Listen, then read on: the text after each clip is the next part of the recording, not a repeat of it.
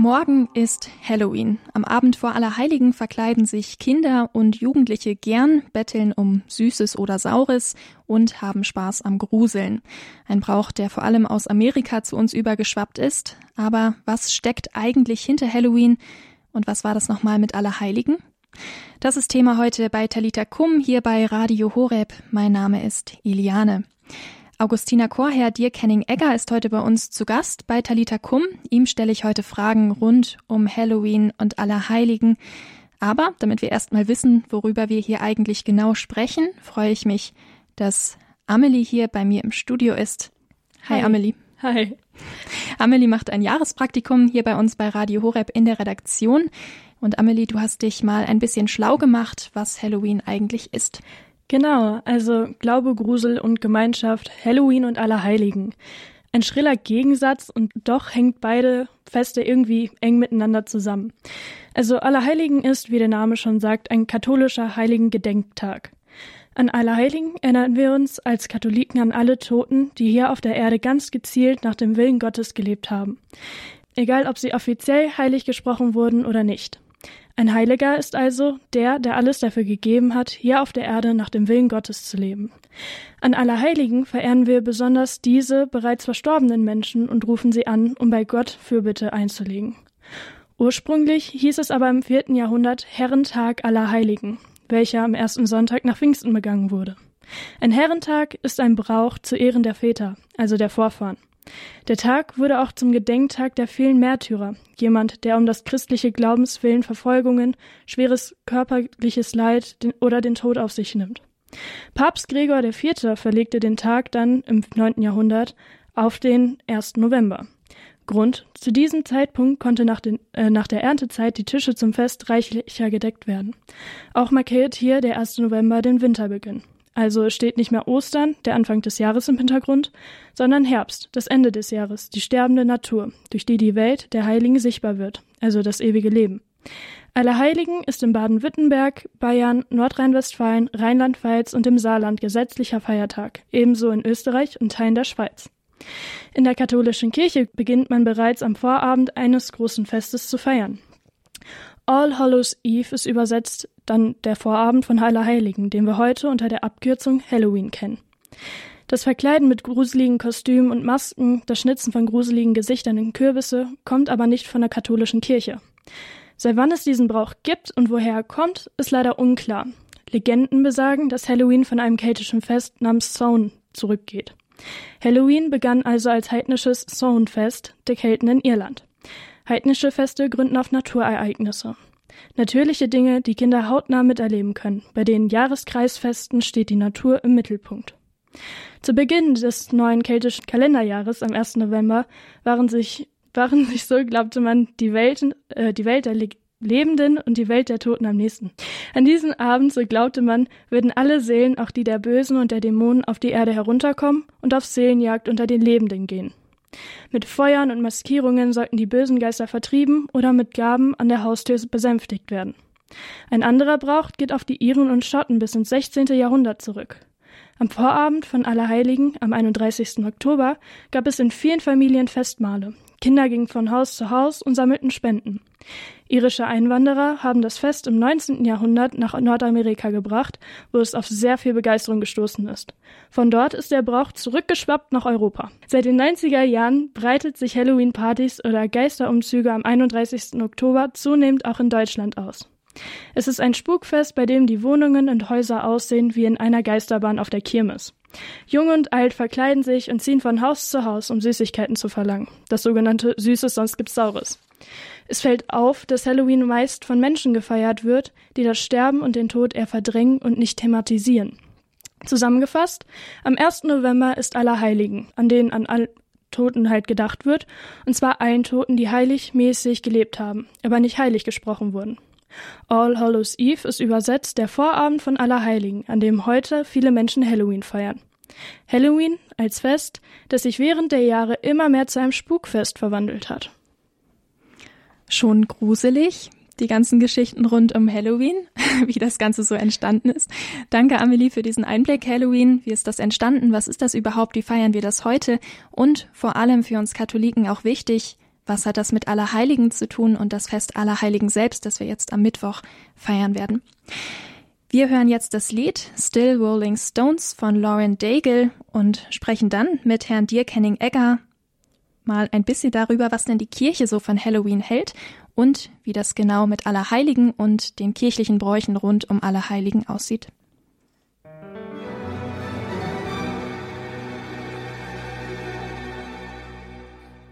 The shadows, bound for the gallows, a dead man walking. Talita Kum, das Magazin für Teens bei Radio Horeb. Mein Name ist Eliane und wir stehen kurz vor Halloween. Morgen ist es soweit.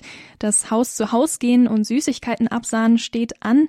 Für uns Katholiken aber noch viel wichtiger der Tag danach aller Heiligen.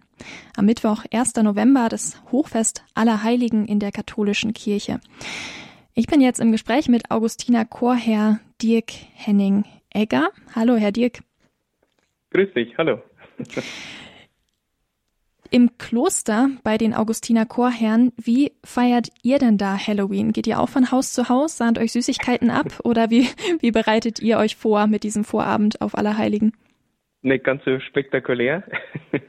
Aber was wir feiern, äh, ist schon der Vorabend, also All Hallows Evening, da wo der Name herkommt, eben mit dem Gebet der Kirche. Wir beten im, äh, im Kloster das Gebet der Kirche, das Stundengebet.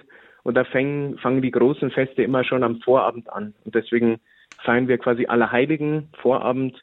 Ähm, wir beten da die Vesper, das Abendgebet der Kirche. Äh, aber wir verkleiden uns nicht und wir gehen auch nicht von Haus zu Haus. Welche Bräuche und Traditionen gibt es denn sonst noch, die mit Allerheiligen verbunden sind in der katholischen Kirche? Einiges. Ähm, das Interessante ist nur, dass das meiste gar nicht direkt mit Allerheiligen zu tun hat, sondern mit dem Tag danach. Aber was gibt's an Allerheiligen? Ähm, ganz einfach. Es gibt das Hochfest Allerheiligen, eines der höchsten Feste in der Kirche, eine der größten Feiern. Und ja, da gibt's immer eine heilige Messe in jeder Pfarrei, in jeder großen Kirche. Ähm, warum die heilige Messe? Weil das die Feier unseres Glaubens ist. Wir feiern, dass Jesus ähm, ja, für sich, äh, für uns sich töten hat lassen, ans Kreuz gegangen ist aber dass er auch aufgestanden ist. Und alle, die getauft sind, die aktiv den Glauben leben, haben dadurch die Möglichkeit, in den Himmel zu kommen und ebenso mit Jesus aufzuerstehen von den Toten. Und deswegen passt es wunderbar, dass man in der Heiligen Messe die Allerheiligen ehrt, verehrt ähm, und Gott dankt dafür, dass er uns so wunderbare Vorbilder ähm, geschenkt hat. Also es ist die Heilige Messe, was wir feiern äh, an diesem Tag oder eben vielleicht schon auch am Vorabend. Ähm, dann gibt's die Allerheiligen Litanei, die man vielleicht ab und zu mal gehört hat. Steht im Gebetsbuch drin, wird bei der Priesterweihe zum Beispiel oder bei Ordensprofessen gebetet. Und das ist einfach die Anrufung von allen möglichen Heiligen. Alle kriegt man gar nicht zusammen, da hört man gar nicht mal auf, weil das so viele sind. Und vielleicht noch ein Detail, was ganz interessant ist, so klosterintern. Jede Ordensgemeinschaft feiert noch sowas wie Allerheiligen von den eigenen, vom eigenen Orden, von der eigenen Gemeinschaft bei ganz vielen am Oktavtag, also eine Woche nach Allerheiligen. Auch wir feiern dann am 8. November Allerheiligen Chorherrn. Das sind so einige Bräuche, die mir jetzt so einfallen zu Allerheiligen.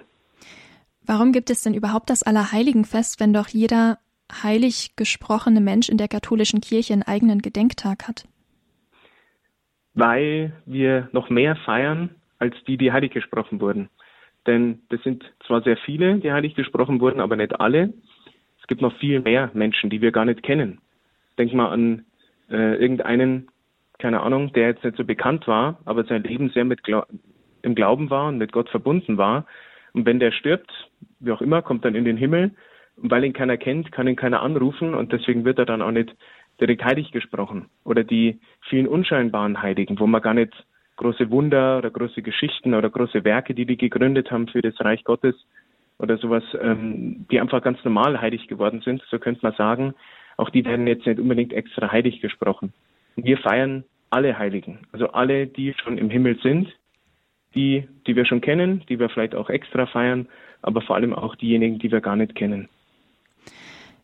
Herr Dirk, es gibt ja abgesehen von diesen liturgischen Traditionen, jetzt die Gebete und die Messen, die dann gefeiert werden, auch den Brauch, dass Leute an Allerheiligen und an den Tagen danach auf den Friedhof gehen. Warum macht man das? Mhm. Ähm, wie gesagt, das hat eigentlich nicht direkt was mit Allerheiligen zu tun, sondern eben mit dem Tag danach, mit dem 2. November.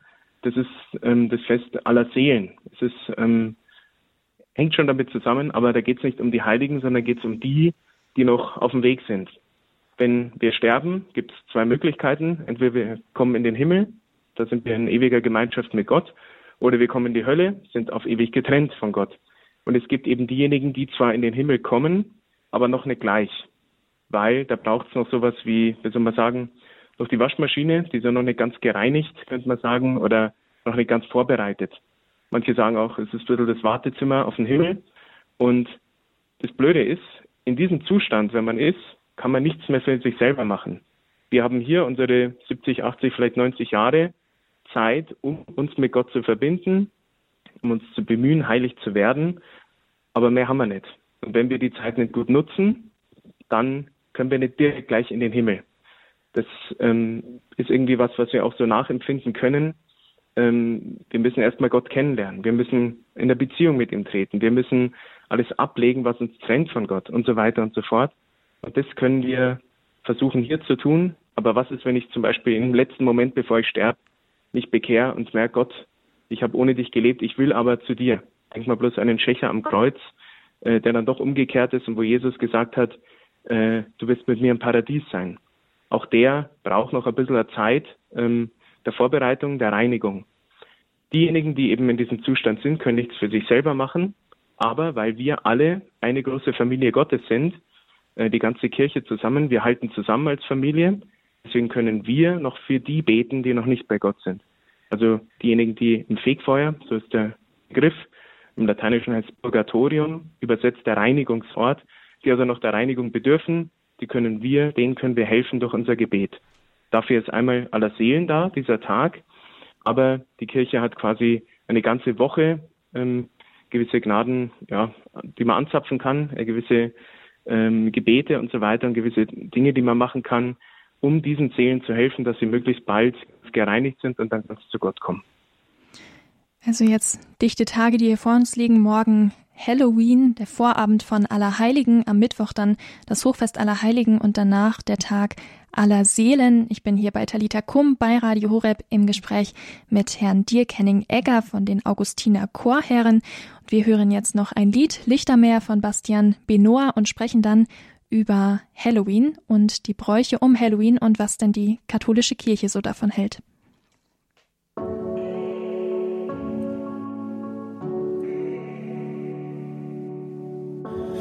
Bist die Farbe in meinem Leben. Du bist die Reise mit dem besten. Radio Horeb Talita Kum am Montagabend. Große Feste, die beginnen in der katholischen Kirche immer schon am Vorabend. In diesem Fall für Allerheiligen, was wir am Mittwoch feiern, am Vortag am 31. Oktober, also morgen. An diesem Tag feiern mittlerweile sehr, sehr viele Menschen Halloween.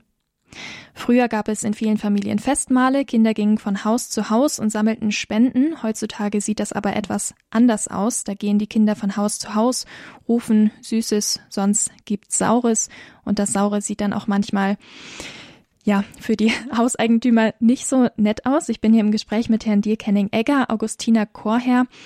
Herr Dirk, wie ist denn das? Ist das überhaupt okay, als Christ Halloween zu feiern? Ist gar nicht so einfach die Frage, denn es kommt darauf an. Halloween ist eigentlich, soweit man es ungefähr weiß, eben ein heidnisches Fest. Also diese Bräuche, dieses äh, sich als Böse, als Teufel und Hexen und so weiter irgendwie sich zu verkleiden, das kommt ursprünglich eher aus dem Heidnischen. Ähm, und dann geschichtlich hat sich das irgendwie entwickelt und so weiter. Und dann ist es eben am Vorabend von einem ganz großen Fest, wo es eigentlich um die Heiligen geht, wo es um was Kirchliches geht, wo es um uns selber geht. Und es ist immer die Frage, ja, inwieweit lasse ich den Glauben und die Kirche und die Tradition und so weiter in meinem Leben ja fruchtbar werden und wachsen und mich irgendwie inspirieren. Und ich denke, mein Gott, dass man ein bisschen Spaß macht, dass man ein bisschen äh, bei den Leuten klingelt und, und sowas erbittet oder so, ähm, ist an sich nicht verkehrt, sobald man, wie du gerade gesagt hast, natürlich jetzt keinen Schaden anrichtet, die Leute nicht wirklich krass erschreckt, dass man irgendwie ums Haus schleicht oder keine Ahnung was macht. Das ist natürlich grundsätzlich äh, nicht cool. Da ist ganz klar gilt äh, die Nächstenliebe. Ähm, was ist, möchte ich das, dass man ja mit mir so umgeht? Was ist, wenn ich in so einem Haus bin und da kommen Leute und machen sowas mit mir? Ähm, würde ich das cool finden? Ja, eigentlich nicht unbedingt. Wenn sie nur klingeln und irgendwie ein paar Gürtel und Süßigkeiten haben wollen, ist kein Problem. Grundsätzlich ähm, finde ich es aber wichtiger, äh, auf das zu schauen, ähm, ja, auch die ursprünglich an, anzuschauen. Es geht darum, irgendwie das Böse und, und das Schlimme und so weiter irgendwie, dass da so eine Faszination drum ist. Gruselfilme schaut man gern an. Die Bösen werden oft so als die viel cooleren angesehen oder sowas in die Richtung. Und das finde ich dann eher nicht so gute Tendenz, weil ähm, mit dem Bösen soll man eigentlich nicht spaßen. Man soll schauen, dass man das rauskriegt aus dem Leben. Gerade wenn wir rumschauen, überall ist Krieg und Terror und so weiter, da ist wirklich das Böse manifestiert auf dieser Welt und das wollen wir uns ja nicht freiwillig irgendwie holen. Das eine ist ein Spaß, das andere sind die Hintergründe, die nicht ganz so cool sind. Ähm, genau.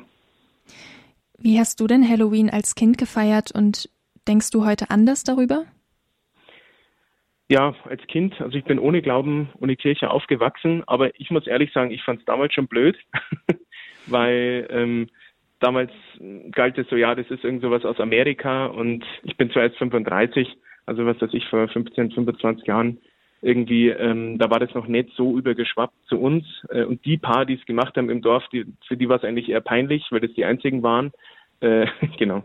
Also das war eigentlich bei uns gar nicht so üblich. Ähm, ja, genau. Mittlerweile ist es mehr. Ich krieg's auch mit, dass einfach eher bei den kleineren, gar nicht so bei Jugendlichen, sondern eher bei Kindern dass sie sich halt verkleiden und dann ein bisschen rumziehen. Aber ich sage mal, die haben, glaube ich, abends auf der Straße mehr Angst, äh, wie die Leute vor ihnen Angst haben. ähm, genau. Mittlerweile muss ich aber ehrlich sagen, wie ich es vorhin schon gemeint habe, ich finde es an sich nicht cool, die Tendenz, Faszination für das Böse und für das Gruselige zu, zu wecken. Ähm, man verliert einfach ein bisschen den Blick auf Dauer und das prägt sich dann ein bisschen ein bei den Kindern, so war es auch bei mir, dass eben das Böse viel cooler ist ich bin selber ein bisschen abgerutscht dann in der Musik, in so satanistische Sachen ähm, und fand es immer viel cooler wie das Spießerische, wenn die Leute brav sind oder so. Das Wort brav war bei mir ganz negativ besetzt. Und dabei muss ich sagen, ähm, brav sein ist eigentlich das viel anstrengendere, aber das, was ja viel mehr gute Früchte hervorbringt und viel besser ist. Ich möchte lieber mit Leuten zu tun haben, die brav sind, in so einem gewissen Sinne, die gut sind und sich ums Gute bemühen, als die, die mit Absicht irgendwie was Böses tun oder so ist natürlich nicht automatisch, dass wenn ich Halloween feiere, dass ich böse werde. Das ist jetzt auch übertrieben. Aber es ist so eine Grundtendenz, dass man einfach sagt, die Bösen sind viel cooler wie irgendwelche Helden oder so. Und eigentlich sollten wir Helden sein. Und das ist eigentlich das, was wir auch feiern, eben an Heiler Heiligen. Worum es dann eigentlich geht, das sind die Helden unseres Glaubens. Insofern also Halloween schon auch ein bisschen kritisch zu sehen und lieber sich auf Allerheiligen dann fokussieren. Genau. Gut. Magst du den Jugendlichen noch was mitgeben hier zum Fest Halloween, beziehungsweise zum Fest aller Heiligen und auch zu den Bräuchen jetzt rund um Halloween, was sie mitnehmen können? Gerne. Ich möchte euch sagen, lasst euch eben von der Faszination für das Böse nicht blenden, auch wenn es manchmal interessanter scheint und irgendwie die Geschichten irgendwie cooler klingen. Lasst euch lieber faszinieren von der Größe und der Schönheit von Gott und seiner Familie der Kirche, besonders eben von diesen wunderbaren Heiligen. Halloween ist der Vorabend eines der schönsten Feste der Kirche, wie ich finde. Manche haben auch gesagt, das ist das große Erntedankfest der Kirche, weil wir danken für die Ernte, also für die Menschen, die es schon geschafft haben, die hier als Sieger und Gewinner in unserer Familie sind, die schon bei Gott sind. Und deswegen habe ich ein paar Tipps für euch, was ihr machen könnt, um vielleicht eben eher fasziniert zu sein von den Heiligen und von Gott, der der ganz Heilige ist. Zum Beispiel einmal im Jahr kann man einen Jahresheiligen ziehen ist bald wieder soweit, an Silvester zum Beispiel. Oder schaut euch doch mal die Allerheiligen-Litanei an. Gut, da gibt es ein paar, wo man nicht einmal den Namen aussprechen kann. Und schaut euch einfach mal an. Im Internet geht das ganz schnell. Oder fragt mal die Eltern, ob sie ein Buch haben über die Heiligen. Und schaut euch an, wie haben die gelebt? Warum sind die eigentlich heilig geworden? Und dann schaut ihr immer wieder auch mal solche Geschichten an, auch mal unterm Jahr, vielleicht weil du in der Kirche warst und irgend sowas gehört hast. Oder vielleicht hast du einen coolen Namenspatron, Unsere Namen sind meistens eben christlich und da verstecken sich ganz tolle Geschichten dahinter. Und dann merkt man, auch wenn das vielleicht irgendwie schon 1500 Jahre her ist, dass der gelebt hat oder die Heilige, dass die teilweise wirklich ähnliche Umstände hatten wie wir, irgendwelche Krisen, irgendwelche Notstand, irgendwie in Armut gelebt oder was weiß ich was alles. Und dann merkt man, hey, die haben zu Gott gehalten, Gott hat ihnen die Kraft gegeben, das auszuhalten, durchzuhalten und sogar Großes noch zu wirken. Und dann merkt man, die sind viel faszinierender als das ganze Böse. Dankeschön, Herr Dirk, für diese Ausführungen jetzt zu Halloween, zu Allerheiligen, auch für die guten Anregungen jetzt, wie man auch mit diesem Fest Allerheiligen umgehen kann, was das auch persönlich mit meinem Leben zu tun hat. Du bist nicht nur Experte hier in der Sendung über Halloween und Allerheiligen, sondern du hast auch dein Leben als Priester in den Dienst Gottes gestellt. Darf ich dich zum Abschluss noch bitten um deinen priesterlichen Segen? Auf jeden Fall. Gerne. Ja, himmlischer Vater, ich bitte dich für alle, die das jetzt hören, die das gehört haben, die vielleicht noch überlegen, ob sie Halloween feiern sollen oder nicht, ähm, die sich vorbereiten auf das Fest aller Heiligen und aller Seelen und ja, alle, die irgendwie hiervon mitbekommen, dass du ihnen deinen Segen, deine Liebe, deine Gnade und Faszination für dich und für deine wunderbare Schönheit schenkst. Und das gewähre euch auf die Fürsprache der allerseligsten Jungfrau und Gottesmutter Maria, aller Heiligen, der allmächtige Gott, der Vater und der Sohn und der Heilige Geist. Amen. Amen. Herr Dirk Henning-Egger, Augustiner Chorherr, hier zu Gast bei Talita Kum bei Radio Horeb am Montagabend. Morgen ist Halloween und noch viel wichtiger, übermorgen am Mittwoch ist das Hochfest aller Heiligen. Talita Kum, das Magazin für Teens am Montagabend hier bei Radio Horeb. Mein Name ist Eliane.